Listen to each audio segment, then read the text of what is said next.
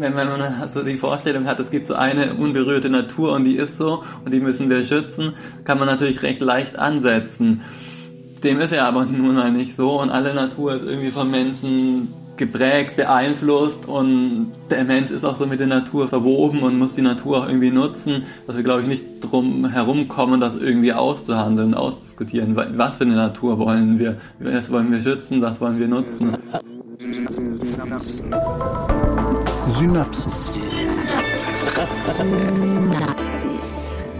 Ein Wissenschaftspodcast von NDR Info. Die Würde des Menschen ist unantastbar. Das ist einer der wichtigsten Grundsätze unserer Verfassung zum Schutz der Menschen. Doch was ist mit der Natur? Das südamerikanische Land Ecuador ist bis heute das einzige Land auf der Welt, in dem die Natur als eigenständige Rechtsperson im Gesetz verankert ist. Das heißt, die Natur gilt in Ecuador nicht als schützenswert, weil sie dem Menschen dient, sondern weil sie einen eigenen Anspruch auf Schutz hat. Doch wie funktioniert das und was können wir daraus lernen? Umweltschutz juristisch gedacht. Das ist unser Thema heute. Mein Name ist Maja Bachtjarowitsch und ich spreche heute mit meiner Kollegin, der Journalistin Elisabeth Weid. Moin. Moin, hallo. Du beschäftigst dich viel mit dem Thema Rohstoffe und auch schon lange mit Ecuador. Du hast dort recherchiert und auch noch in anderen Ländern, richtig? Ja, zum Thema Rohstoffe war ich auch in anderen Ländern, zum Beispiel in einer Silbermine in Bolivien oder in einer Kobaltregion im Kongo oder auf Palmölplantagen in Honduras. Heute sprechen wir aber eben genau über Ecuador und da geht es um Kupfer. Das liegt in einer Region unter einem sehr biodiversen Nebelregenwald. Da habe ich auch eine Atmo mitgebracht, wie das also klingt. Da können wir mal reinhören. Dann kann man sich das besser vorstellen, genau. Das ist die Intag-Region, ein weitläufiges Tal, das ungefähr so groß ist wie das halbe Saarland. Und mhm. darunter liegt eben Kupfer im Wert von Milliarden. Ich war da kurz vor Beginn der Corona-Krise in Ecuador auf dem Äquator gelegen. Und Ecuador ist ein super biodiverses Land. Im Verhältnis zu seiner Fläche hat es die größte Artenvielfalt auf der Welt. Also fast fünf bis 10 Prozent unserer weltweiten Biodiversität können wir in Ecuador finden. Also das hört sich jetzt an, einfach wie das, was man sich als klassischen Urwald vorstellt. Sieht das auch so aus da? Ja, genau. Das ist ein, ein super grüner Nebelregenwald. Also alles trieft und tropft von mhm. Feuchtigkeit. Es ist grün, Lianen, Blätter wachsen auch die Bäume dann hoch und überall, wie du hörst, die Vögel mhm. und Frösche und Tiere, die man auch einfach gar nicht sehen kann. Und diese Region da, diese Intag-Region äh, selbst ist einer der Biodiversitäts-Hotspots. Davon gibt es 36 noch auf der Welt. Und die Intag-Region ist eben eine, da leben 300 bedrohte Arten. Das, was ich jetzt gerade vor dem inneren Auge habe, ist auf jeden Fall sehr schön. Ja, es ist ein kleines grünes Paradies, auf jeden Fall. Und die Natur spielt in Ecuador aber nicht nur draußen eine Rolle, sondern tatsächlich auch in der Verfassung, wie du es ja schon angesprochen hast, wo die Natur eine eigenständige Rechtsperson ist. Und diese Verfassung gibt es seit 2008. Und da stand diese Natur als Rechtsperson eigentlich einfach lange nur auf dem Papier. Aber nach und nach gibt es jetzt auch immer mehr Gerichtsprozesse dazu und die ersten Urteile. Ja, aber vor allem hat die Natur als Rechtsperson auch immer noch eine sehr symbolische Kraft. Aber wie bist du zu dem Thema gekommen? Wie, hast du irgendwie eine persönliche Verbindung zu Ecuador? Ja, ich war schon 2006 in Ecuador das erste Mal für einen Freiwilligendienst und auch genau in diesem Tal, im Intak-Tal im Norden Ecuadors. Und da bin ich zufällig dazwischen geraten, als ähm, Paramilitärs kamen und um sich schossen, weil es da dieser Kupferminenkonflikt schon immer aggressiver wurde. Und äh, diese Paramilitärs waren nämlich geschickt von einer Firma, die damals die Bergbaukonzession hatte. Es war eine kanadische Firma.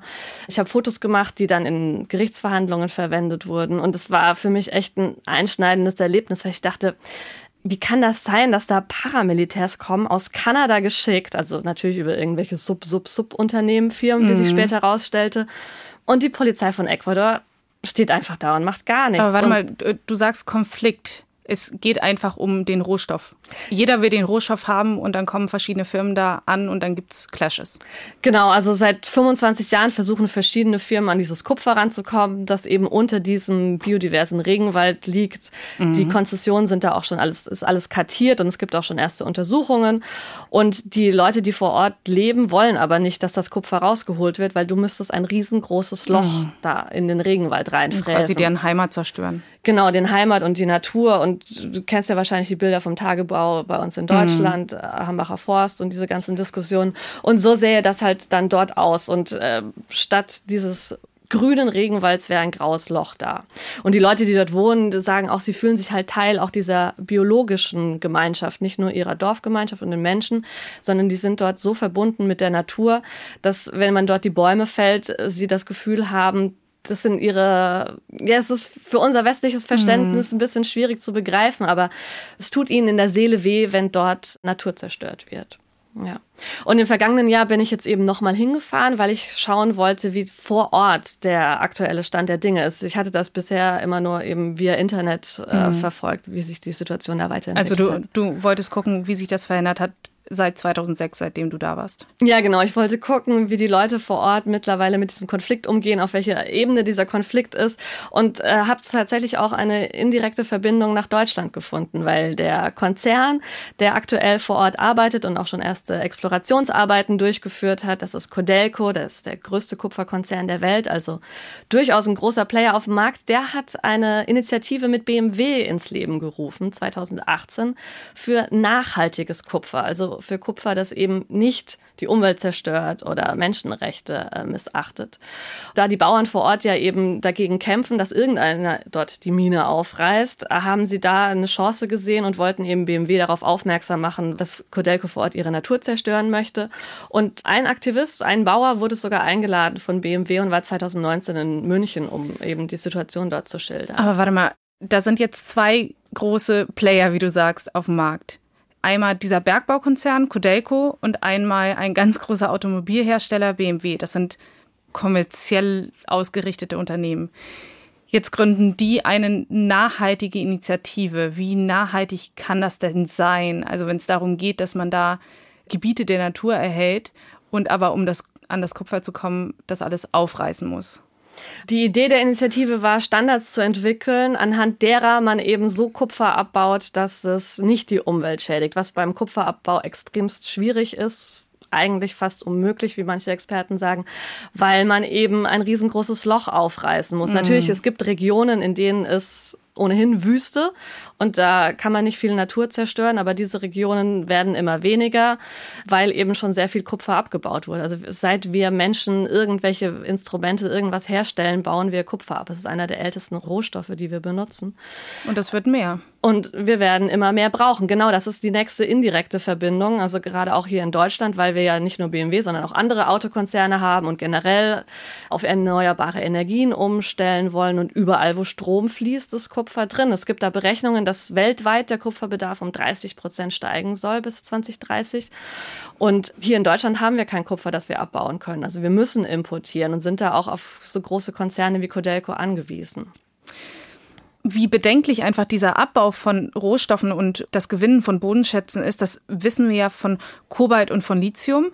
Aber Kupfer läuft da ja eigentlich immer noch so ein bisschen unterm Radar. In mhm. Ecuador jetzt nicht, weil das ein großes Thema ist, weil es auch vor allem vor der Frage des Naturschutzes so wichtig ist. Und auch im Zusammenhang mit dem internationalen Rechtssystem und unseren Gesetzen hier in Deutschland ist es ja spannend zu betrachten. Das heißt, die Natur als Rechtsperson zu sehen und sie in die Gesetze zu verankern, das könnte doch auch eine Möglichkeit sein, um den existenziellen Umweltkrisen zu begegnen, mit denen wir es zu tun haben. Das ist die Idee und das ist der Versuch, der kleine Versuch, der in dem kleinen Andenstaat Ecuador jetzt äh, gestartet ist, also 2008 in der Verfassung. Und klar, wie ja auch jetzt äh, gerade unser Gespräch über Kupfer zeigt, wir sind ja damit auch verbunden über unsere Lieferketten. Also mhm. wir brauchen ja auch die Rohstoffe aus den anderen Ländern. Und wenn jetzt über eine gesetzliche Regelung auf den verschiedenen Ebenen der Gesetze, also im Nationalstaat in Ecuador, in unserem internationalen Rechtssystem oder auch in unseren Gesetzen in Deutschland, man da Natur anders fasst, worüber wir jetzt heute reden wollen, ist das eine Idee und eine Möglichkeit, Naturschutz eben anders zu begegnen. Und da wird eben auf diesen vielen verschiedenen Ebenen wird auch darüber diskutiert, da neue Gesetze und Regelwerke zu erlassen, auch bei uns hier in Deutschland. Und wie du ja schon sagst, eben genau, wir stehen vor auf jeden Fall zwei sehr existenziellen Krisen. Krisen. Einmal die Biodiversitätskrise, die ja in unmittelbaren Effekt dann mhm. eben auch in Ecuador hätte, wo die UN sagt, dass eine Million Arten kurz vor dem Aussterben stehen. Das heißt, zahlreiche Ökosysteme stehen kurz vor dem Kollaps und das hat natürlich Auswirkungen auf uns und unsere Lebensräume und unsere Nahrungsmittelproduktion und alles. Und klar, die zweite Krise, die Klimakrise, da wissen wir, da reden wir ja fast täglich drüber. Wir dürfen auf keinen Fall über 1,5 Grad kommen wenn wir nicht in ständigen Naturkatastrophen oder Kriegen um Wasser und Nahrung leben wollen. Okay, und vor gut zehn Jahren also hat Ecuador die Natur zur Rechtsperson erklärt und sie zum Gegenstand eines Gesetzes gemacht. Aber wenn wir Gesetze schreiben, dann muss das doch ganz klar definiert sein. Was ist denn die Natur? Wie wird das denn beschrieben im Gesetz? Vor allem bei uns in Deutschland, in unserem Rechtssystem muss immer alles super klar definiert sein. In Ecuador haben sie das ein bisschen anders gehandhabt. Da gibt es keine wirklich klare Naturdefinition in der Verfassung, aber es stehen da die Begriffe Pachamama, also Mutter Erde, oder Sumak Kwasai, was man übersetzen kann mit das gute Leben. Und das sind eben nicht super klare Definitionen, sondern eher Konzepte und Vorstellungen von Welt und Natur. Es gibt auch nicht die eine Pachamama, also Mutter Erde, oder das eine Konzept vom guten Leben. Und dahinter stehen eher verschiedene Weltbilder, der zum Beispiel der Kichwa Indigenas oder der Aymara oder der Kofano, Shuar der indigenen Völker eben von Ecuador. Dort gibt es mehr als ein Dutzend indigene Völker noch mit eigenständiger Sprache. Was Pachamama bedeuten kann, also Mutter Erde in der Verfassung, das habe ich Alberto Acosta gefragt. Er war nämlich damals der Präsident der verfassungsgebenden Versammlung, hat also maßgeblich dazu beigetragen, dass diese Begriffe überhaupt im wichtigsten Gesetzbuch Ecuadors stehen. Alberto Acosta ist Ecuadorianer, aber er spricht Deutsch, weil er hat in Köln VWL studiert und ist dann zurück nach Ecuador. Da hat er erstmal in der staatlichen Erdölgesellschaft gearbeitet und sich dann so nach und nach zum Umweltschützer entwickelt. Also fast eine 180-Grad-Wende durchgemacht. Hm. Da haben auch die Wertvorstellungen der Indigenas eine Rolle gespielt, hat er gesagt. Die Mutter Erde, die Pachamama, La Madre Tierra, stellt keine Metapher dar, ist eine Wirklichkeit. Für uns Menschen aus den westlichen Zivilisationen ist etwas schwer zu verstehen. Das ist eine Metapher. Aber für die Indigene das normal. Das ist ganz normal. Das gute Leben ist mehr ein Erleben als ein Konzept. Sind Ideen, sind Werte, sind Erfahrungen und auch vor allem Praktiken aus der indigenen Welt. Diese Ideen, alle diese Konzepte stammen nicht von einer politischen Partei, wurden nicht in einer Universität entworfen. Die existierten schon seit wahrscheinlich Jahrhunderten in den indigenen Gemeinschaften. Aber die waren unterdrückt mit Indigener. Und die geben uns die Möglichkeit, die Welt anders zu lesen und die Welt anders zu gestalten. Ja, hier muss man vielleicht noch kurz mal klar dazu sagen, Alberto Acosta selbst ist kein Indigener. Er arbeitet aber schon seit vielen Jahren mit den Indigenen oder eben Indigenas zusammen. Du hast auch mit verschiedenen Menschen indigener Völker gesprochen oder Indigener gesprochen. Wie beschreiben die denn die Pachamama? Genau, in den letzten Jahren immer mal wieder. Also zum Beispiel mit Aymara in Bolivien oder jetzt kürzlich erst mit Maya in Mexiko. Und ich habe aber jetzt hier noch eine Atmo mitgebracht von Quechua in Peru. Da sind die auf der Feldarbeit. Wir heben da Wassergräben aus und im Hintergrund hier kommt die Flöte, weil Wasser ist eben ein heiliges Element und äh, dann wird das eben besonders gewürdigt. Da war ich 2015 und habe Quechua-Schwestern eine Weile für eine Reportage begleitet und eben gesehen, was es so bedeutet, ein Leben und eine Gemeinschaft im Sinn von Pachamama oder eines Sumakausai, also vom guten Leben zu führen. Dort bauen die auf fast 3000 Metern hoch oben in den Anden, wo sonst echt nicht viel wächst. Da bauen die hunderte Sorten von Kartoffeln, Quinoa und sogar Pfirsichen an. Eben mit nachhaltiger, uralter Landwirtschaft. Und zu Ehren von Pachamama. Was genau das heißt, zu Ehren der Pachamama, das hat mir Marcela Machaca erzählt. Das ist eine der beiden Schwestern. Eso viene precisamente de nuestra cultura, de estas formas de conceptuar el suelo, de estas formas de percibir, de relacionarnos con la tierra, con el agua. Also sie sagt hier, das kommt von unserer Natur. So wie wir Landwirtschaft hier machen, wie wir den Boden behandeln, wie wir eine Verbindung zur Erde aufbauen, zum Wasser, zu unserer ganzen Umwelt sozusagen. Also sogar zu Steinen. Und sie sagt dann auch so mit einem Schmunzeln, ähm, ja, in der modernen Welt ist ja alles eher leblos, aber wir sehen in allem Leben, sogar in den Steinen. Und dieses Wissen oder diese Weltvorstellung geben sie äh, von Generation zu Generation weiter. Spannend, das mal von ihr zu hören. Ja, und ich glaube, es ist auch echt wichtig, dieses Konzept zu verstehen, um die Verfassung von Ecuador zu verstehen und warum sie dort die Natur zur Rechtsperson erhoben haben. Und dazu gehört ja eben auch dieses Prinzip vom Summa Causai, also das ich da schon erwähnt hatte, das gute Leben. Und das bedeutet eben im Einklang mit der Pachamama zu leben und eben auch zum Beispiel sogar einen Stein als Teil der Pachamama zu sehen. Und in der ganzen Verfassung tauchen diese Worte halt immer wieder in verschiedenen Artikeln auf. Pachamama, Summa Kwasai, das können wir uns jetzt hier mit unserem Gesetzbuch schwer vorstellen.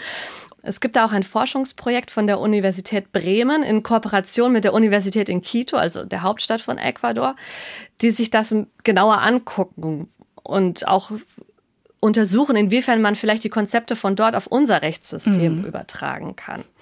Und ein Forscher aus diesem Team, den haben wir schon ganz am Anfang gehört, das ist Andreas Gutmann. Der war einige Monate in Ecuador und hat auch seine Doktorarbeit über die Naturrechte dort geschrieben.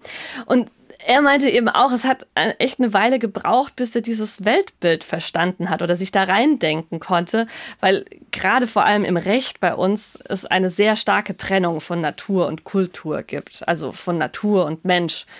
Und als das bei ihm Klick gemacht hat, sozusagen, fand das ziemlich faszinierend, hat er mir verraten. Den Los Fall habe ich mir auch angeguckt, fand ich super spannend, weil man da irgendwie so sieht, wie so ganz viele verschiedene Leute, mit, also Menschen mit ganz vielen verschiedenen Hintergründen ihre Sicht auf die Natur äußern und das dann in so einem gerichtlichen Prozess zusammengebracht und ausdiskutiert wird und da wirklich verhandelt wird, was verstehen wir unter Natur, was verstehst du unter Natur, was verstehe ich unter Natur.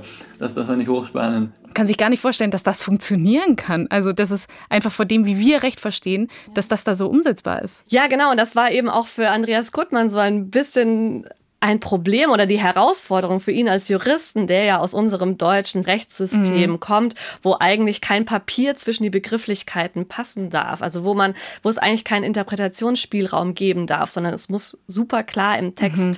im Gesetzestext verankert sein, was was bedeutet. Und dann plötzlich mit so Konzepten zu kommen oder zu arbeiten von Pachamama, Summa Kwasai, das ist ja, das sind ja Welten, das sind ja verschiedene Planeten. Und äh, ich hatte ihn dann auch gefragt, ob das das nicht auch sein Naturverständnis irgendwie verändert hat, wenn man sich so damit beschäftigt. Und er meinte, ja, also vor allem fand er faszinierend, dass es ja nicht die eine Natur gibt, also die eine unberührte Natur, sondern ganz viele verschiedene Vorstellungen davon.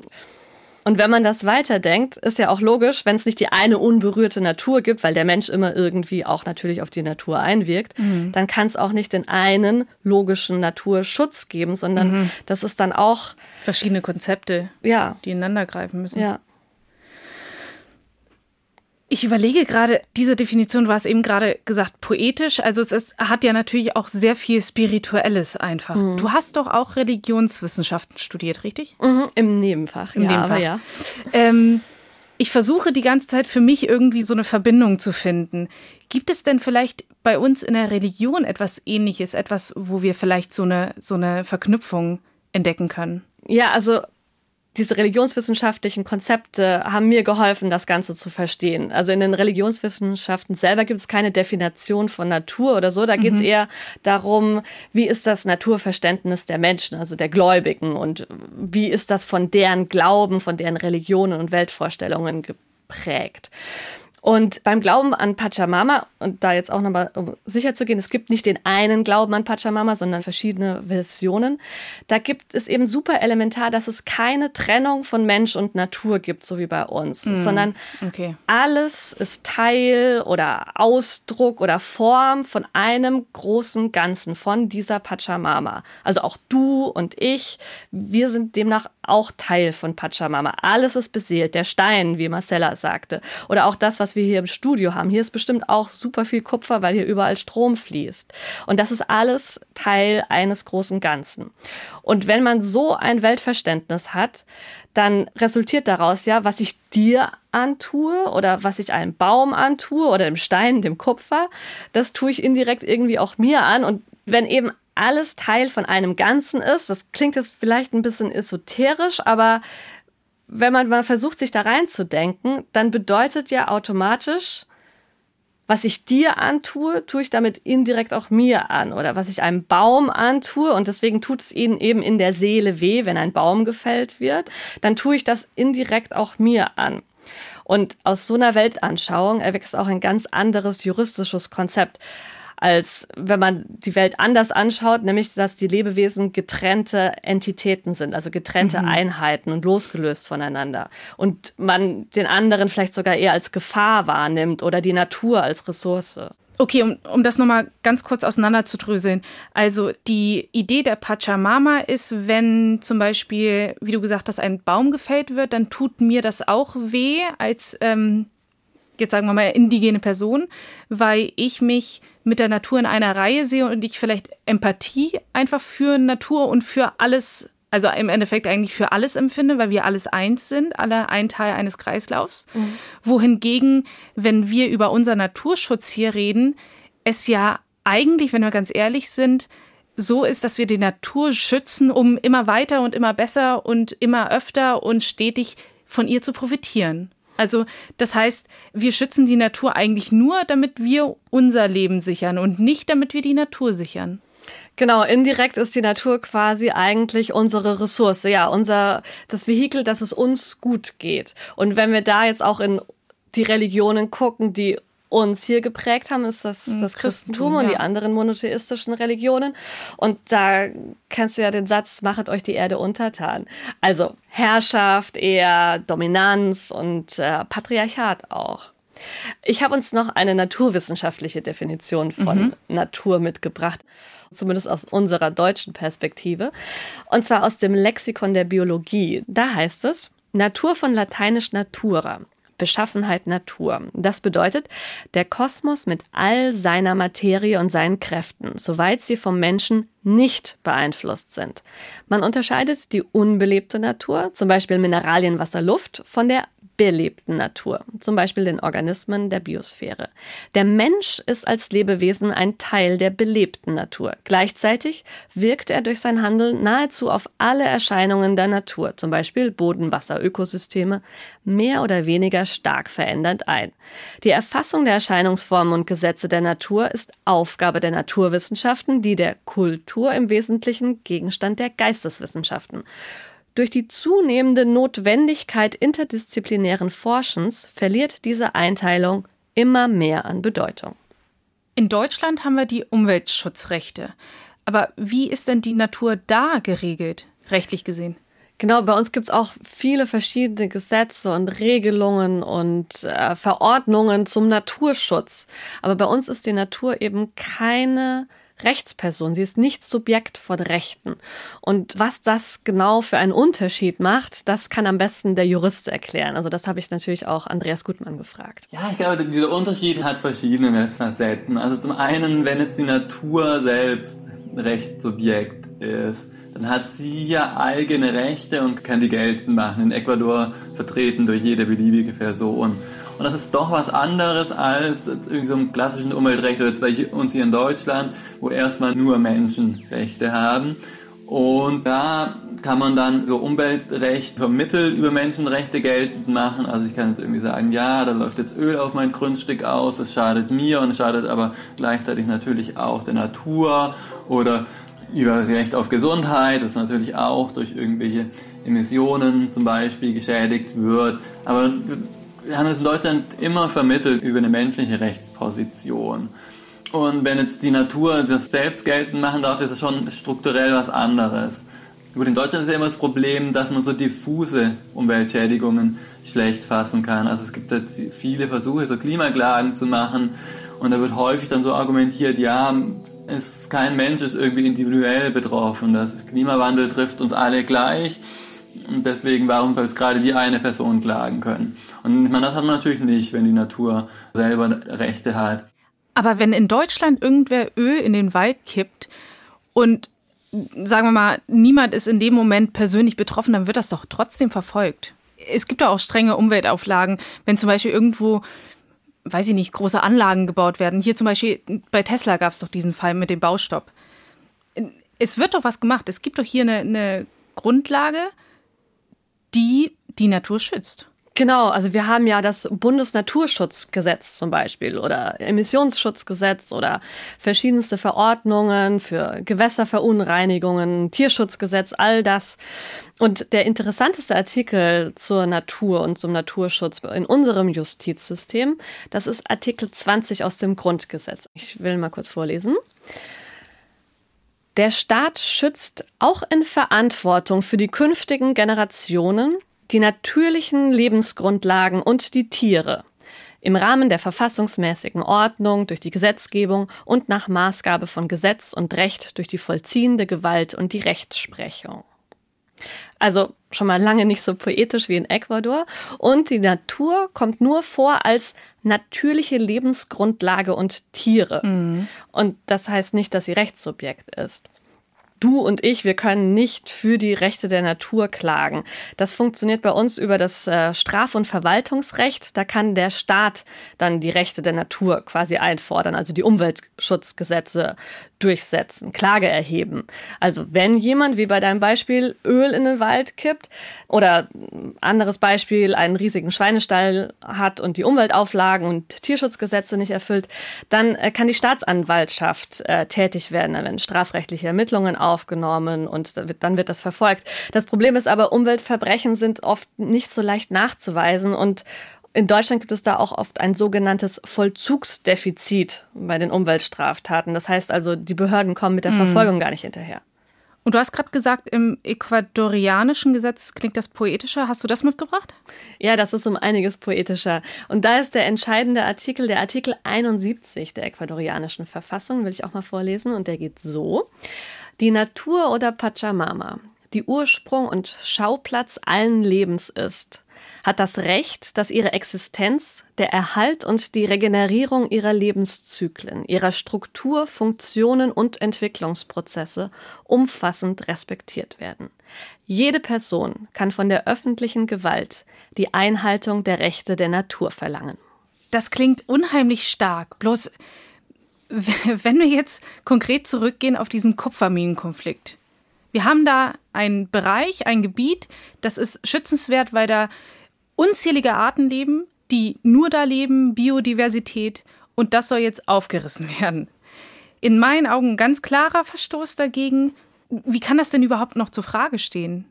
Also das, was da passieren soll, ist ein massiver Verstoß gegen die Verfassung. Ja, das ist genau die entscheidende und spannende Frage, die gerade vor verschiedenen Gerichten in Ecuador durchdiskutiert wird und dann am Ende äh, eine juristische Entscheidung wohl fällt.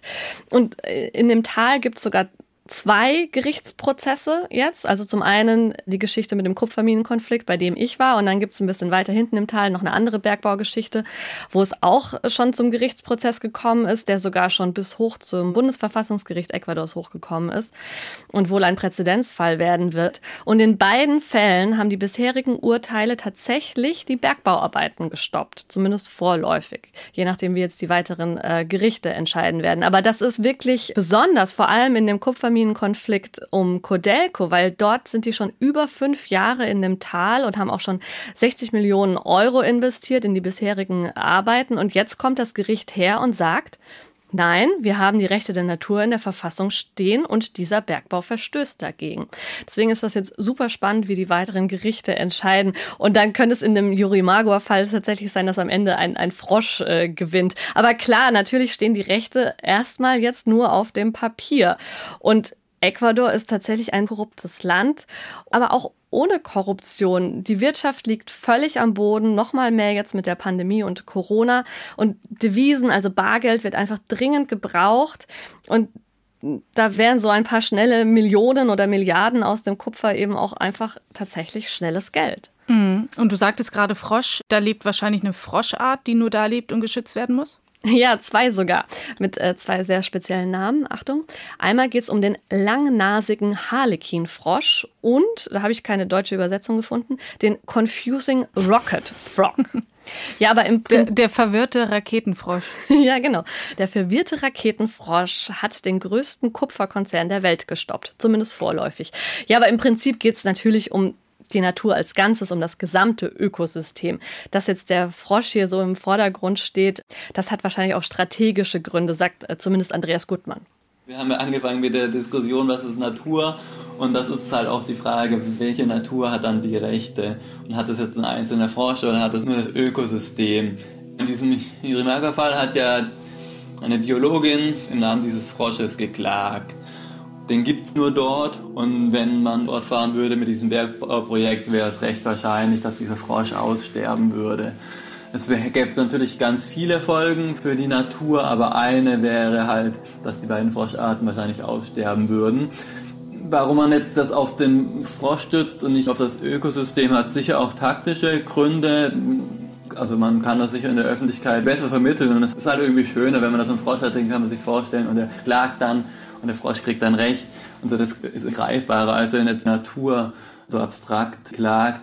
Jetzt sind das aber alles Dinge, die zwar in Ecuador passieren, aber wie wir am Anfang auch schon besprochen haben, Stichwort E-Mobilität, hat es ja einen ganz großen Einfluss auf die globalisierte Welt. Und es geht um viel Geld. Es werden internationale Verträge und Abkommen geschlossen. Ecuador hat zum Beispiel 2020 einen Kredit über mehr als 6 Milliarden vom Internationalen Währungsfonds angenommen. Und das ist ja dann auch immer an Bedingungen geknüpft, in welcher Art und Weise das Geld quasi wieder zurückkommt. Wenn dann jetzt aber in Ecuador ein Urteil fällt, das so eine Unternehmung stoppt, was hat das denn für Auswirkungen? Was kann denn die Gesetzgebung eines kleinen Landes da bewirken? Ja, das ist der Knackpunkt und Allein die Frage reicht für eine Stunde Podcast. Ich versuche es mal kurz zu machen. Und auch hier passt dieses Beispiel der Intag-Geschichte mit ihrem jahrzehntelangen Konflikt. Du erinnerst dich an die Paramilitärs, von denen ich am Anfang mhm. erzählte. Mhm. 2006 war das. Die Bauern und Bäuerinnen dort hatten einen Camcorder dabei, um Beweise zu sichern. Davon habe ich das Audiomaterial noch bekommen. Ja.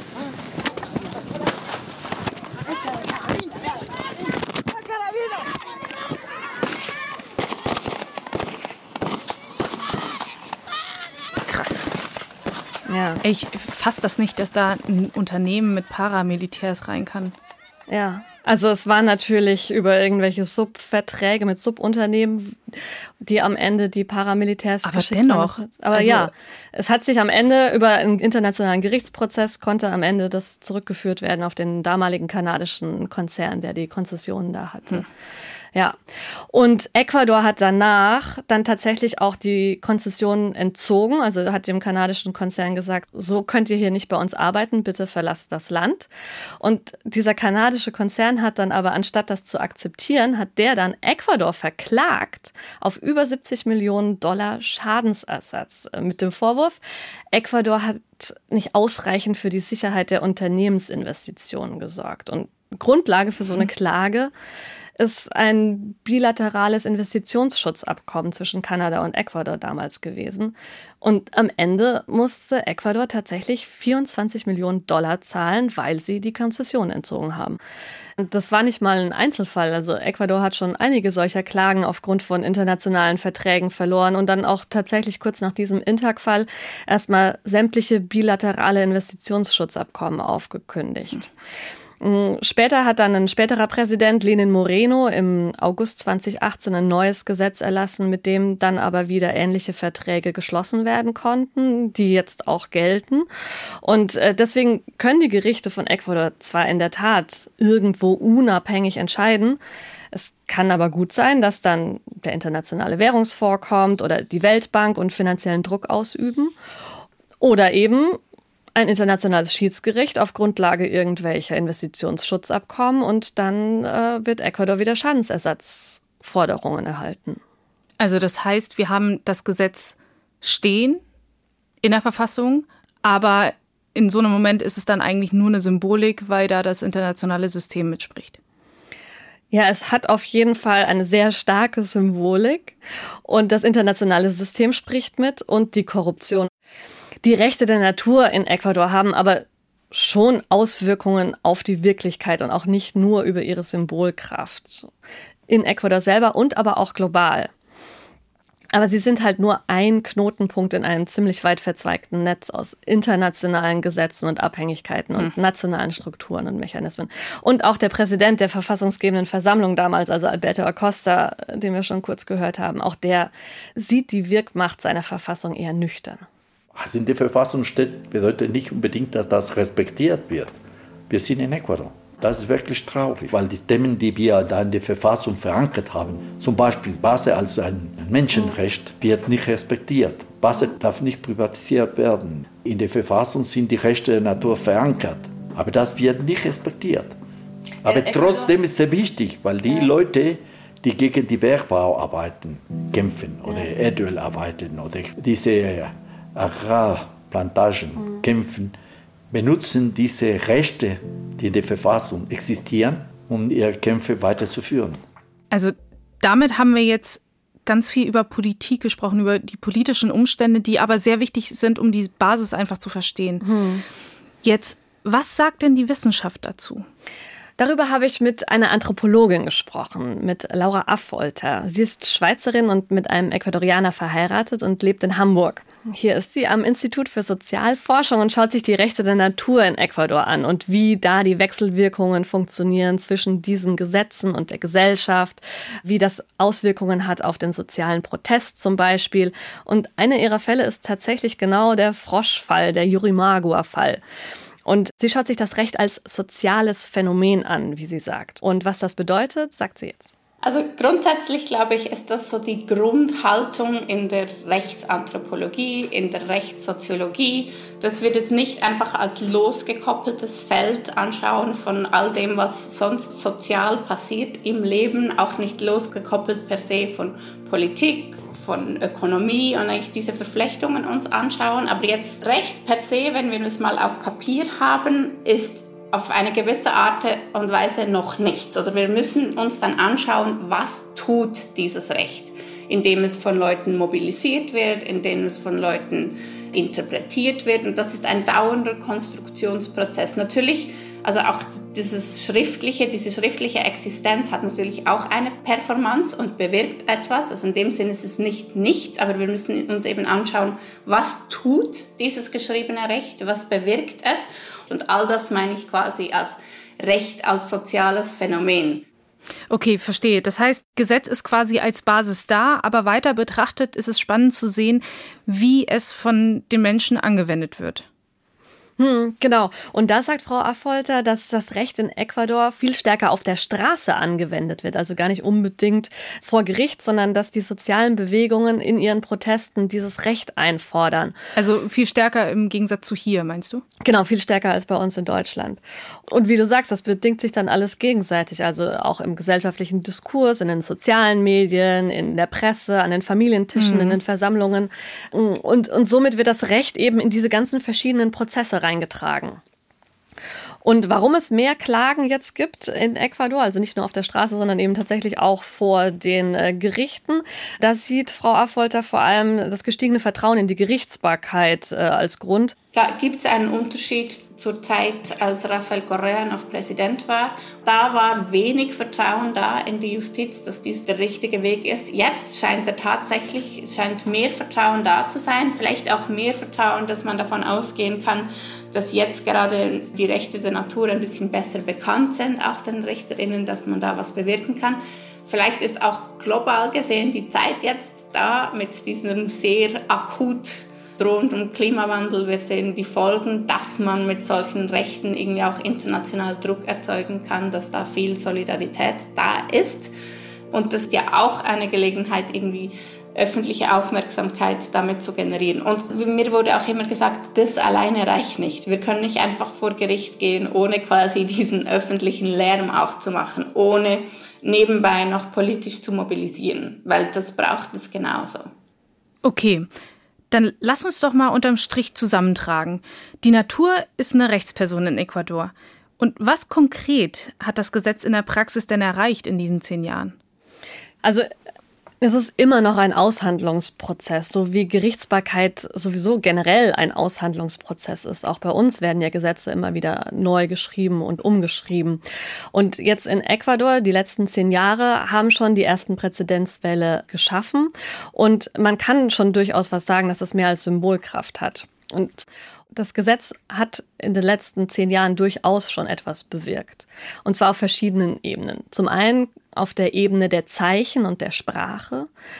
Und das sieht man, dass im wichtigsten Dokument, also in der Verfassung von Ecuador, steht die Pachamama und Summa Causai als elementar und schützenswert. Das ist eine Aufwertung der indigenen Kulturen in diesem Land mit mhm. Kolonialgeschichte. Andreas Gutmann, der Jurist, spricht hier sogar von einem umfassenden Bruch mit der Kolonialität des Rechts in Ecuador.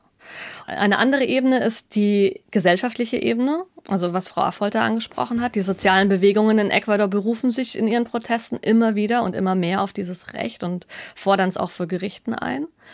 Die dritte Ebene ist die juristische Praxis. Also allein im Intaktal gibt es jetzt zwei Fälle, in denen das Recht der Natur sehr gewichtige, sehr finanziell schwerwiegende Bergbauprojekte gestoppt haben. Und das sind nicht die einzigen Fälle, also da gibt es noch andere Beispiele. Und dann noch eine Ebene auf der internationalen politischen und juristischen Ebene. Viele Länder oder Städte oder Provinzregionen nehmen sich jetzt ein Beispiel an dieser Verfassung und schreiben ähnliche Gesetze. Zum Beispiel in Bolivien steht auch die äh, Pachamama jetzt in einem Gesetzestext, nicht in der Verfassung, aber in einem Gesetzestext. Oder in Neuseeland zum Beispiel wurde auch ein Fluss zur Rechtsperson erklärt.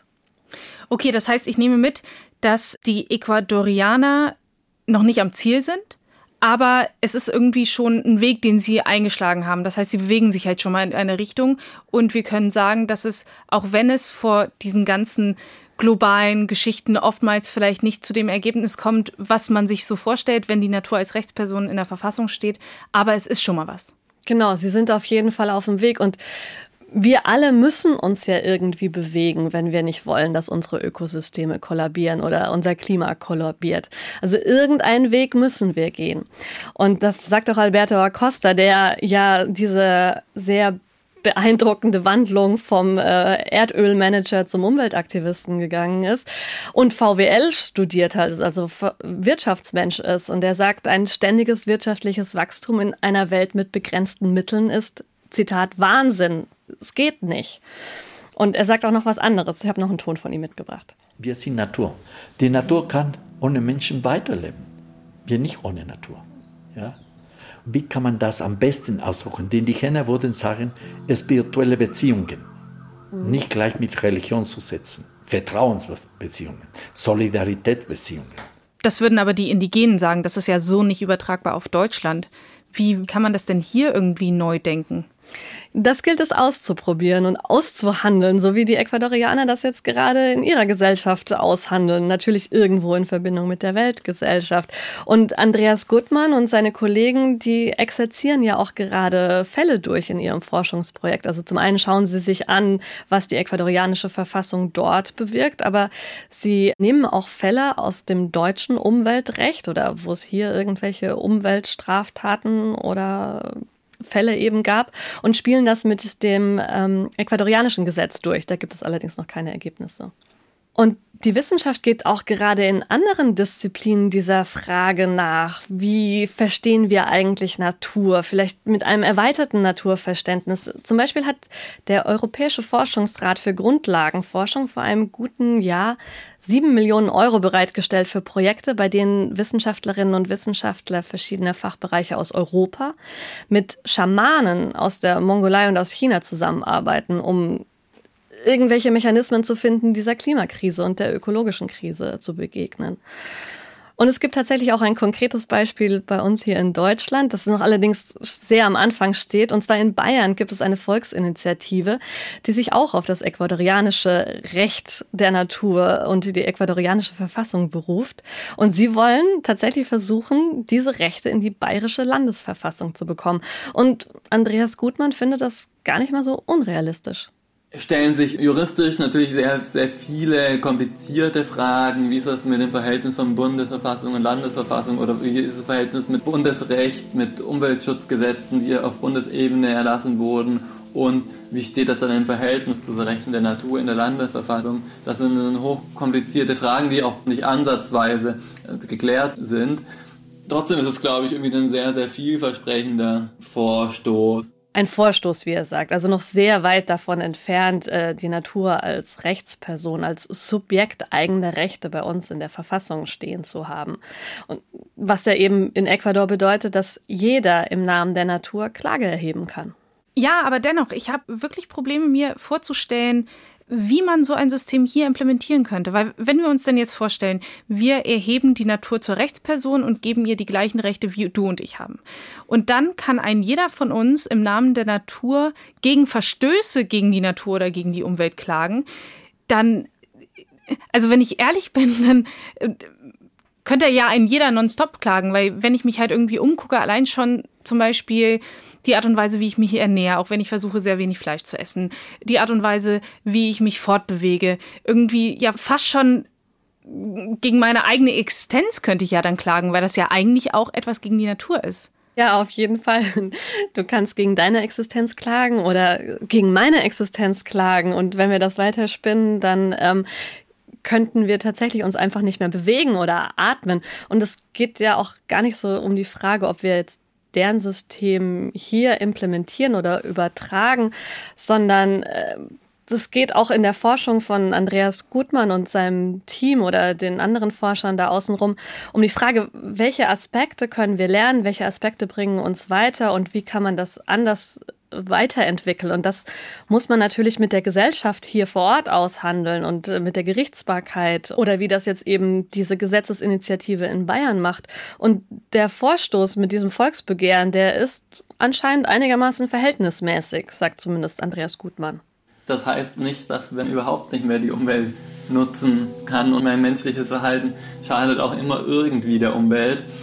Das muss man natürlich im Einzelfall abwägen, aber es ist ja, glaube ich, auch klar, dass wir ohne menschliche Verhaltensänderungen, dass es nicht gut ausgehen wird mit der Umweltsituation und dass man auch daran gehen muss. Und daher ist es eigentlich konsequent, das dort zu verankern in der menschlichen Handlungsfreiheit.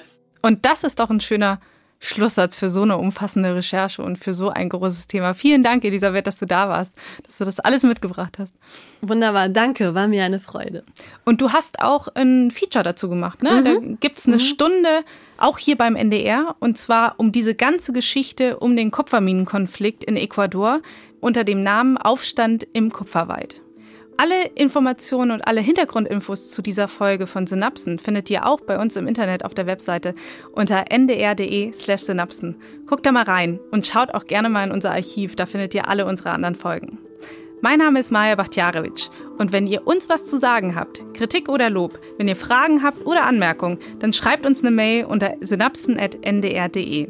Die nächste Folge von Synapsen, die hört ihr wie gewohnt in 14 Tagen, zum Beispiel in der ARD Audiothek. Und wenn ihr keine der Folgen verpassen wollt, dann könnt ihr uns auch abonnieren. Vielen Dank fürs Zuhören. Bis bald. Synapsen. Ein Wissenschaftspodcast von NDR Info.